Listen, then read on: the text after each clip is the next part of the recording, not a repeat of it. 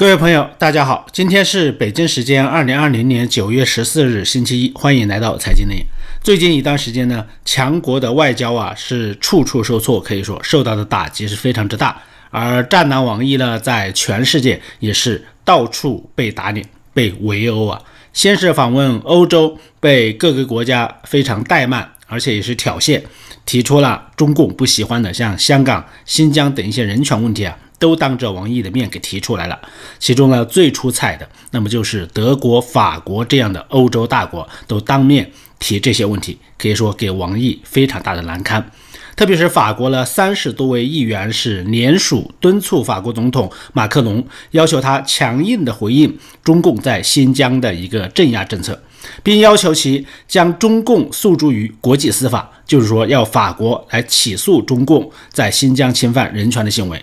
而前几天呢，马克龙总统啊，他也是公开回应，对中共在新疆实施压制和迫害维吾尔人的政策表示强烈的谴责，并称呢说中共的做法是不能被接受的。当然，这些说法都是比较官方化啊，实际上就是对中共的人权是非常不满的。那么，对于法国这样的表态呢，国际社会它普遍解读就是说，法国基本上是和中共开始翻脸了。那么，作为欧盟的两大支柱之一啊，法国总统的表态，他肯定不是随意而为的，他必然呢是经过深思熟虑的。因为欧盟毕竟对外是作为一个整体，它不会法国和其他的成员国的表态相差太大，背后呢，它是有大国的利益和角逐的考量在里面。那么这当然是协调了法国和德国，就是另外一根欧盟支柱，两者的意见是协调下来之后，然后法国才做出这样的表态，可以说形成了一种统一的行动。那么这点从德法联合来维护欧盟的小兄弟捷克的态度，其实就可以看出来。捷克议长呢，前段时间访问台湾呢，也是成为国际的一个焦点性的事件。当时还在德国访问的战狼王毅啊，就忍不住了，威胁捷克要让他们付出代价。这个威胁行动呢，引发了整个欧洲的强烈的反弹。可以说，德法两国就强势的发声，来维护捷克，指责中共的霸凌。可以看出，德法两大核心呢，它对中国的政策基本上是一致的，是协调的。可以说，正是这次啊，王外长的访问，不仅没有从美国的身边争取到欧盟的支持，反而呢，像一个快要溺水而亡的人呢，将来救自己的人呢，在水里面蹬了一脚，蹬开了。那么中国和欧洲呢，就开始分离，这个速度感觉是这一次访问之后是越来越快了。那么王毅访问呢，他不仅没有起到联欧抗美的作用，反而是啊，让欧洲人更加看清了中共飞扬跋扈的一种丑陋的外交嘴脸，反而恶化了中欧关系。那么这也就是最近呢有传言说王毅被要求撤换掉、撤职的一个主要原因。我们一直都说德国和中国呀是走得比较近的，在全世界开始和中国脱钩的时候啊，德国还是坚持没有脱钩，还是一直在加紧和中共的合作，包括在华为上，法国其实都拒绝了华为的五 G，但是德国呀一直是没有表态、没有拒绝的，说明德国还对中国的市场、对和中国的关系啊保持。有一种不切实际的幻想，但是德国近日推出的印太指导方针，基本上就反映了德国外交政策的一个新动向，就是除了中国之外，德国开始关注东亚以及南亚其他国家的重要性，比如说像印度、东南亚，因为以前只是提亚太，对不对？不提印太的，现在德国也开始承认这个印太的重要性，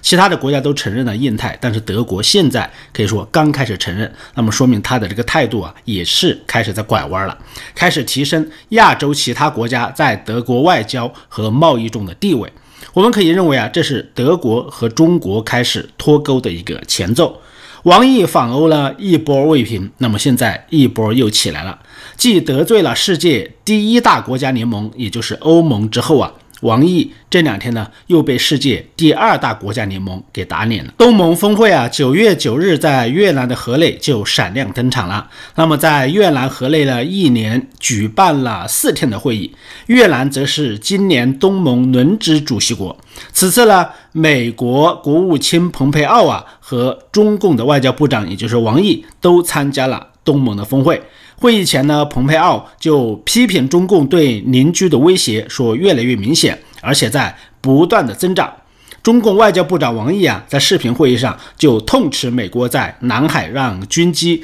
军舰频繁进出南海，搅乱了南海的区域的秩序，是南海成为军事化竞技场最大的一个推手。那么王毅就是痛批美国。对此呢，东盟峰会的轮值主席国呀越南，他的外交部长叫范平明，却回应他说。我们欢迎美国为东盟对维护南海的和平、稳定和发展所做出的积极贡献。可以说，当场啊就是否定了战狼王毅的一个说辞，因为战狼王毅啊他是排斥美国，对不对？就是说这是我们自己的事务，南海你美国是不相干的国家，你不应该进来。说美国就在南海挑事儿，就批评美国。但是轮值主席国越南呢，邀请美国进入南海这样一个表态啊，可以说就是打脸王毅了，让他非常难堪。那么这么强硬的东盟的国家，这么强硬的越南啊，可以说在之前是从来没有出现过的。那么之所以越南会表态这么强硬呢，我觉得有以下几个原因。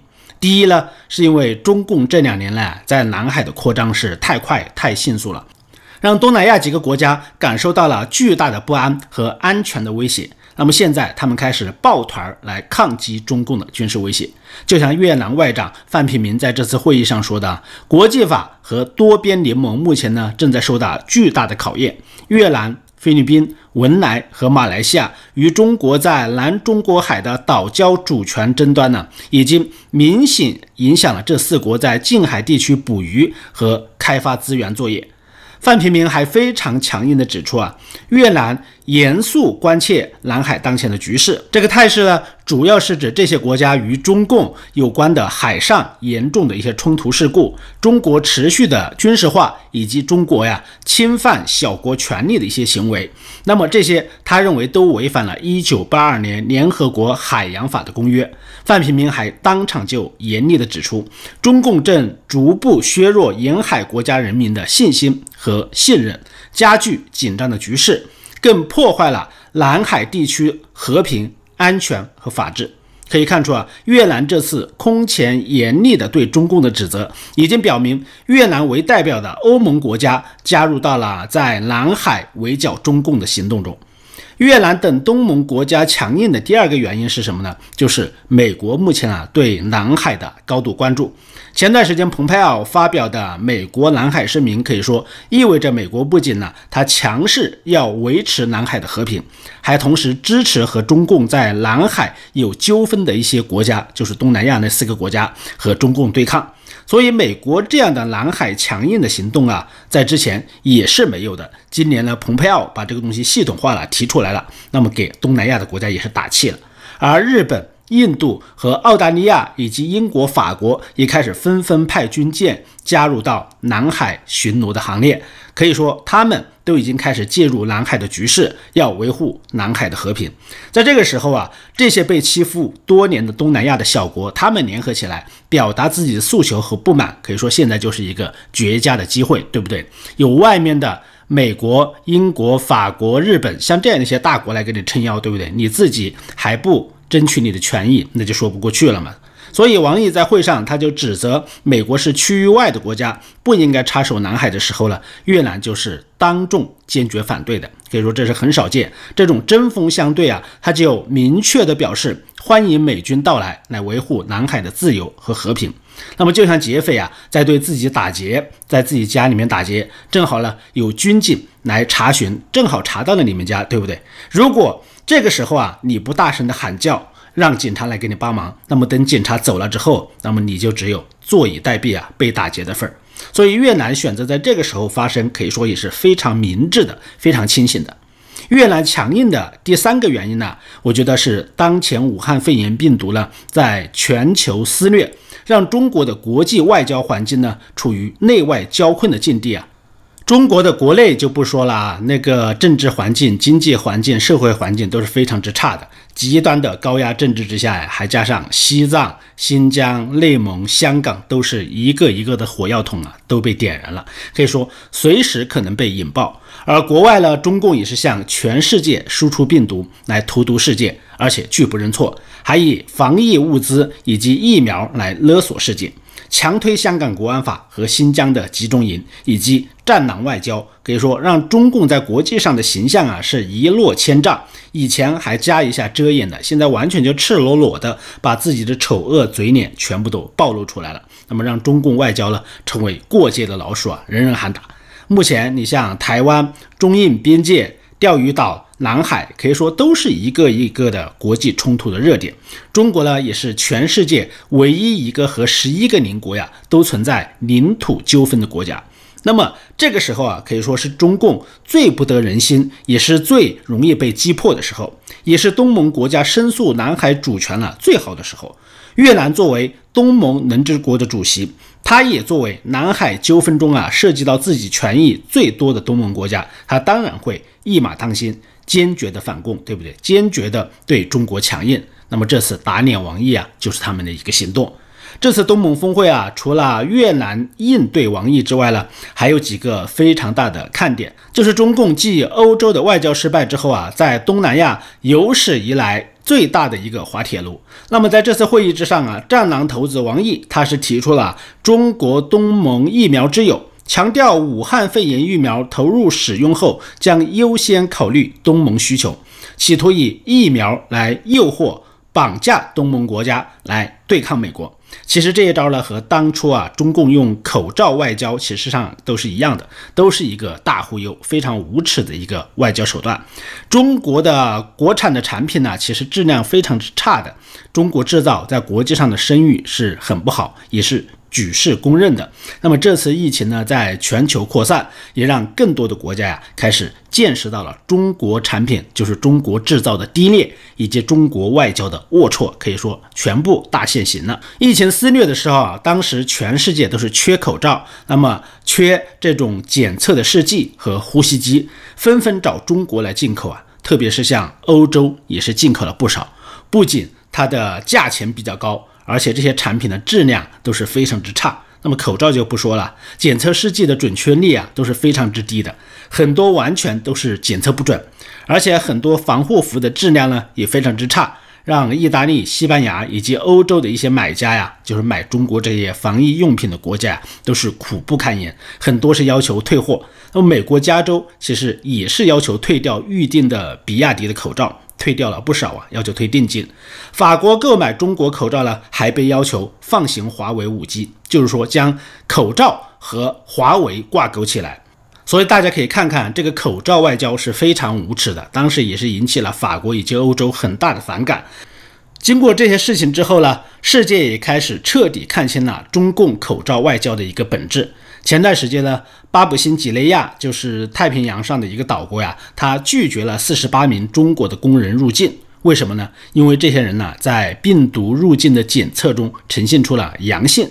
为什么四十八个人集体都是阳性？它的原因呢，是因为他们出国之前打了中国的疫苗。我不知道大家还记不记得这个事儿啊？这个事儿当时媒体报道的是非常火的，大家都在关注。这个说明什么问题呢？说明中国的疫苗它的安全性是有很大的问题的。因为你不打还好，你一打反而四十八个人全部都感染了，对不对？你会不会你这个疫苗本身就有问题？那么九月十二日啊，中共的陈威少将院士在全国政协委员专题的视察团的视察情况交流座谈会上，他就说。三月十六日，大家记住这个时间，就是二零二零年三月十六日，全世界第一针疫苗打在武汉，这是他公开说的，基本上相当于向全世界的宣布，第一份人体数据也是武汉的数据，这也是他说的。陈威说，当时我有点犹豫，志愿者到哪里去找呢？就是他做疫苗测试，他要找志愿者嘛，他是这样说的。但是招募两天就有五千三百四十六人来报名当志愿者，武汉人民。不愧是英雄的人民，这是他的原话。那么这个消息报道出来啊，在网络上就炸开了锅。陈威说，在二零二零年二月二十六日已经有了疫苗了。大家记住这个时间呢，二月二十六日，他说已经有疫苗，而三月份就开始在人体的身上试验。这个说法就引起了巨大的质疑和争议啊。重组疫苗的设计、制造和免疫保护效果初步的评估啊，至少需要六个月。这什么意思呢？就是说，你个疫苗从开始研发到最终可以使用，基本上至少需要半年的时间呢。那么，全球二零二零年一月十二日啊，才知道武汉肺炎病毒的基因序列，因为那个时候才测试出来。那么按照这个时间来推测呀，陈薇他开始制备病毒疫苗的时间应该是什么时候了？他应该是二零一九年八月份就开始制了，这个时间制他才能赶在。二月份就研制出来，三月份在人的身上试验，否则的话没这个时间，你根本做不出来。这还是按照最快的来推算。这意味着从去年八月份到今年一月份武汉封城的这五个月的时间里，中共是在隐瞒疫情的。武汉封城不到一个月之后，他就研制出了疫苗。那么，除了说明他们隐瞒疫情之外了，还有一种可能呢，就是他们的疫苗其实早就研制出来了，或者说已经准备好了，只是现在才开始拿出来，就是说自己投毒，然后自己来炼制解药，贼喊捉贼，这也是大家质疑他的一个主要方面。我们必须清楚地认识到啊，七十年来，其实中共它从来没有研发成功一款国产的疫苗的。直到二零零八年之前，疫苗其实都还是接受日本的援助。日本停止了疫苗援助之后呢，中国的疫苗啊就不断的出现问题。那时候呢，有很多孩子都因为打疫苗致残了。我相信大家都听说过，包括现在啊，还有一些致残孩子的家长还在网上维权呢。我看一下，确实还是非常痛心的。那么可以说，连这些最基本的疫苗啊，中共政府他都做不好。研发不出来，那么你敢相信他能做出高难度的武汉肺炎的疫苗吗？能做出安全的疫苗吗？我是不相信的。大家相不相信？大家自己定。陈薇自己都说呀，他很犹豫，但是最终呢，还是在武汉五千多人身上做了试验。那么这些试验的人现在到底怎么样？对不对？有没有真实的报道和数据出来？这样的专家做的疫苗，有人敢打吗？那么就像俄罗斯啊，他为了抢头功，就像当年抢登月一样啊，他号称他已经研究出了全球第一款病毒疫苗，还宣布说在普京女儿的身上做了试验。那么大家相信他们说的话吗？我相信全球没有国家会相信俄罗斯研究出了疫苗，对不对？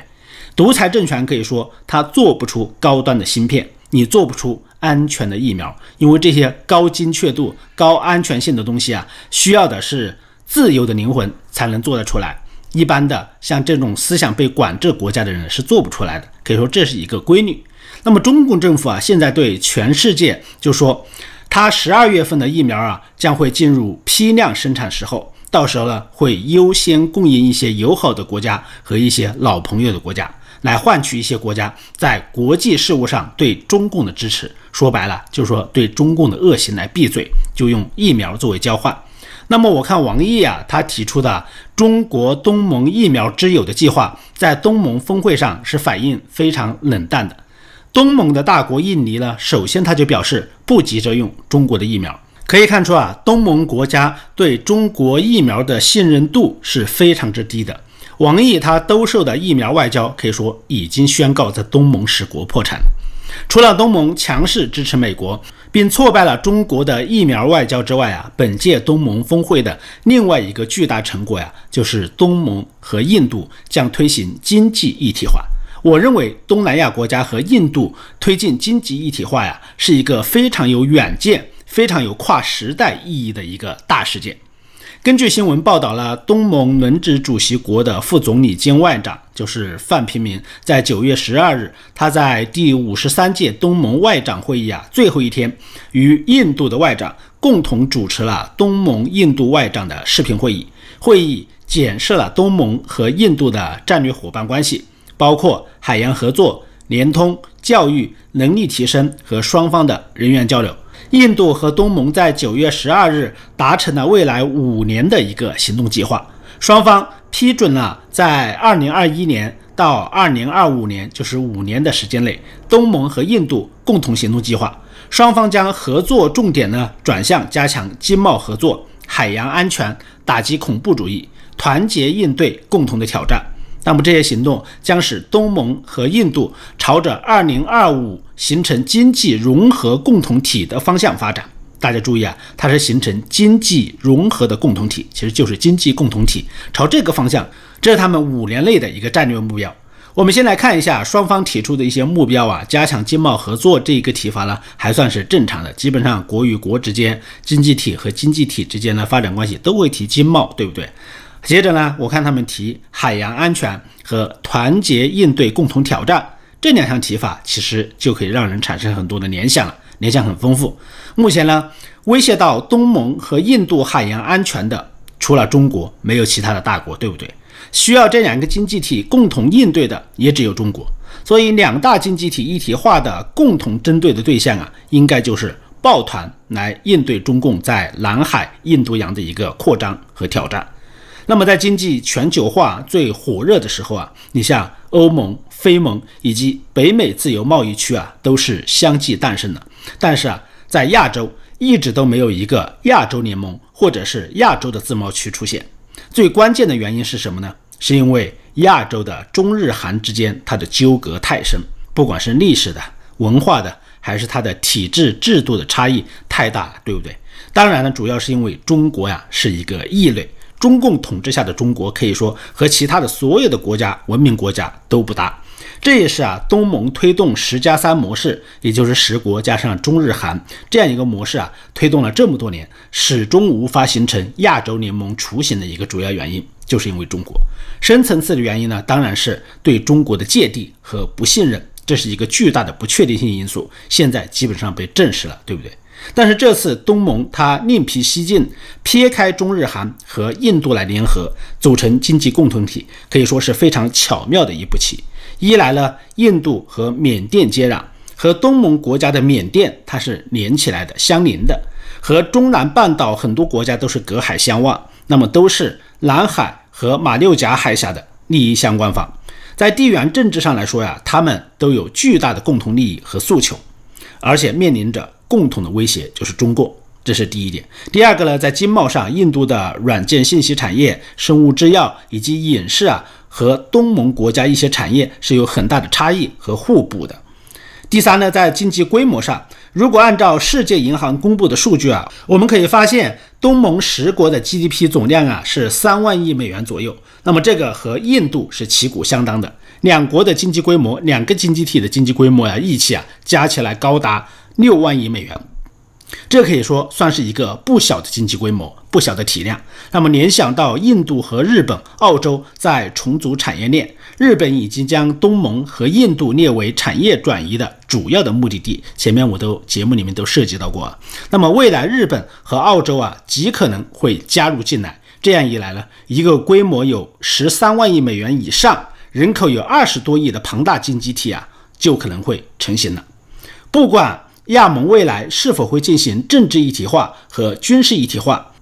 那么，就算他们单单推行经济和贸易一体化呀，那么未来都是一股不可忽视的力量，对不对？第四是美国助推东盟加印度的经济一体化的模式，可以说这是一个二十亿人口的大联盟，而且呢，极度的年轻化，富有朝气。早些时候啊，日本、印度已经完成了呀实质上的互相认同。可以说这是安倍留下的政治遗产。在他卸任之前呢，把日本和印度的关系提高到了一个很高的层次。不管是他们共同组成供应链、共同组成贸易组织，还是说在军事上对印度的后勤支持，其实安倍是做了一个铺垫的，是留下了一招妙棋在这里。现在的实际上啊，是日印加上东盟的组合。那么这个组合可以说是非常完美的，从人财物。到它的资金、技术、设计、制造以及生产、销售，可以说这些国家都包含了，对不对？日本是龙头，你像东南亚的发展的比较好的国家是农生，其他的国家是农委，基本上就是一条龙啊，可以说全产业链呢基本上就形成了。那么可以说，如果有这样的模式来形成一个亚洲联盟，或者或者是亚洲经济共同体，那么可以说对中共啊，对中国是非常不利的，基本上将它排除在外。没有中共的亚洲啊，就开始走向了联合，可以说这是亚洲真正觉醒的一个开始，开始认识到了中共邪恶的本质，开始和中共联合脱钩。可以说，亚洲联盟的雏形开始形成了，是亚洲的福音，也是世界的福音，但却是中共的末日，也是中国人好日子的结束。好，今天的节目就到这里，请大家随手关注我的频道，谢谢大家收听，再见。